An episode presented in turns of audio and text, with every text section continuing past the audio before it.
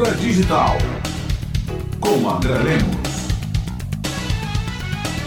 Olá, ouvintes. Tenho insistido aqui nos meus comentários que uma das questões centrais da cultura digital hoje é a ameaça à privacidade a partir de uma vigilância distribuída de dados pessoais. Esta ameaça está em jogo quando acessamos as redes sociais, quando utilizamos o telefone celular, quando compramos com um cartão. Estamos o tempo inteiro fornecendo nossos dados para diversas plataformas empresas que os usam para gerar perfis sobre quem somos e, assim, produzir ações customizadas. Hoje, essa prática de coleta de dados pessoais está protegida pela ainda novata Lei Geral de Proteção de Dados no Brasil. Estamos abrindo mão da nossa privacidade de forma voluntária e involuntária. Por exemplo, quando colocamos coisas nas redes sociais, postamos fotos, textos, etc., ou quando vendemos os nossos dados ao preenchermos um cadastro em uma loja ou uma farmácia para ganhar um desconto. Pois bem, Sam Altman, que é o chefe executivo da OpenAI, a empresa que criou o ChatGPT, acaba de lançar um sistema chamado WorldCoin,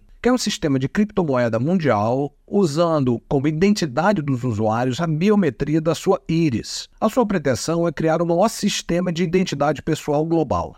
Para isso, ele está com ações em alguns países, inclusive aqui no Brasil, coletando os dados biométricos das pessoas a troco de 50 dólares. Grandes filas têm se formado em Nairobi, Bangalore e em Hong Kong. Quando as pessoas são perguntadas sobre o sistema, elas afirmam que não têm muita informação. Elas estão, de fato, vendendo a sua biometria em troca desses fáceis dólares. O governo queniano acaba de suspender o WorldCoin por lá. A empresa tem sede em São Francisco, em Berlim, mas não coletam dados nem nos Estados Unidos nem na Alemanha. Vejam, estamos falando de coleta massiva, de pretensão mundial, de uma identidade biométrica no que há de mais inviolável, a íris, por uma empresa privada que quer comercializar a criptomoeda. Não é o fornecimento do seu CPF a uma farmácia. O casamento de inteligência artificial generativa, identidade global e criptomoeda expressa bem as ambições da empresa OpenAI. E isso, claro, tudo feito para o nosso bem.